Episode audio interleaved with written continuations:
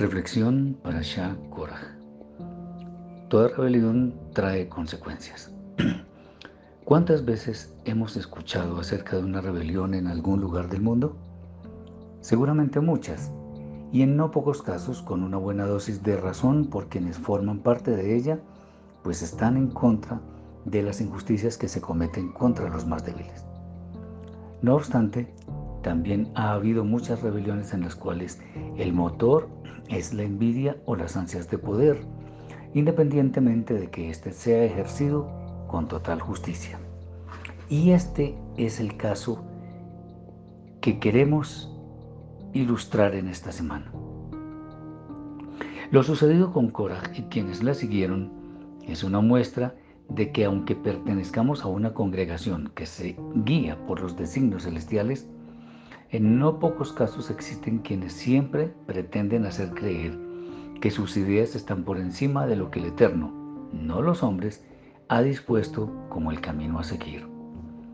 A pesar de que Moshe era un hombre muy manso y humilde, y además demostró que él era el escogido por el Eterno para guiar a su pueblo, ello no bastó para que algunos rebeldes pusieran en contra de Moshe a más personas, con argumentos que no eran válidos.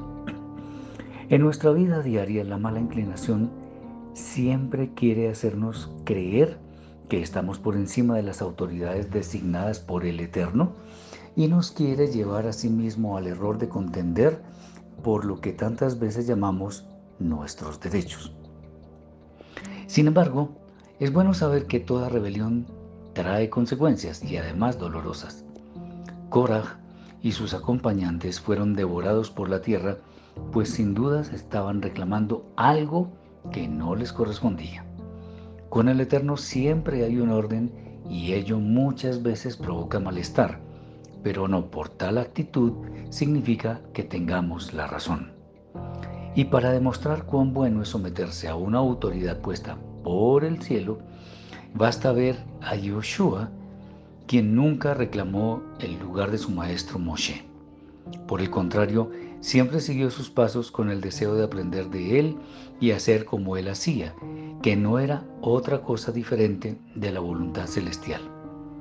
Por ello, bien vale la pena que reflexionemos sobre nuestras actitudes respecto de las autoridades que han sido puestas por el Eterno, no por los deseos carnales de los hombres, para que dejemos de lado el deseo de protagonismo que tanto mal le hace a quienes nos están viendo. Someterse a una autoridad idónea siempre es bueno, de hecho bueno en gran manera. En lugar de imitar la actitud de Korah, quien siempre deseaba más y más, imitemos la conducta de Yeshua, Aarón, los discípulos de Yeshua y demás hombres virtuosos que solo buscaron ser continuación de sus maestros. Shabbat Shalom.